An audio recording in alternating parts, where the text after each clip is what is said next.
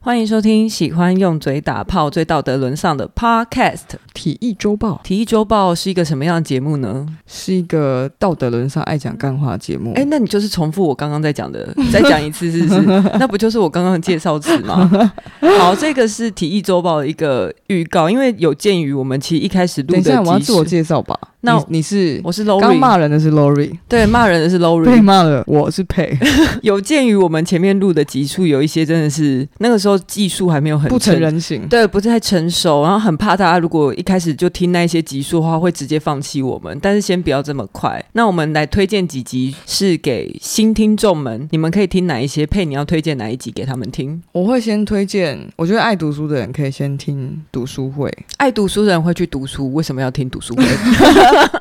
可是这不是普通的读书会、 欸，这是超易读书会、欸。啊，OK OK，因为我们要，我们会就是会透过 Lori 的一些呃超级翻译，我们会特别去讲解那个第二性的一些内容，很对白话的去非说常它白。话，然后我自己觉得还蛮好我笑。们白话到被海外的听众说你们讲的太浅了，我就想说这就是超译读书会。那我自己要推荐的是第二十九集，是在讲美国队长赖品妤、丁允恭还有国王与国王的那个新闻时事的讨论。我们在上面特别吵了一下，对我们。让大家知道我们对性别这件事情有多么在乎。我们真的大吵特吵，导致那一集的收听量一直太高，有点下不来，一直很难超越。那我们现在节目最主要分成几个路线是，一个还是在讲性别时事的议题，然后另外一个就是刚刚有提到配要推荐给大家的读书会，另外一个就是我们有时候会找一些团体或是非营利组织或是其他 podcaster 来合作，来一起讲性别话题。那里面基本上都是以干话去包装，所以不太正经。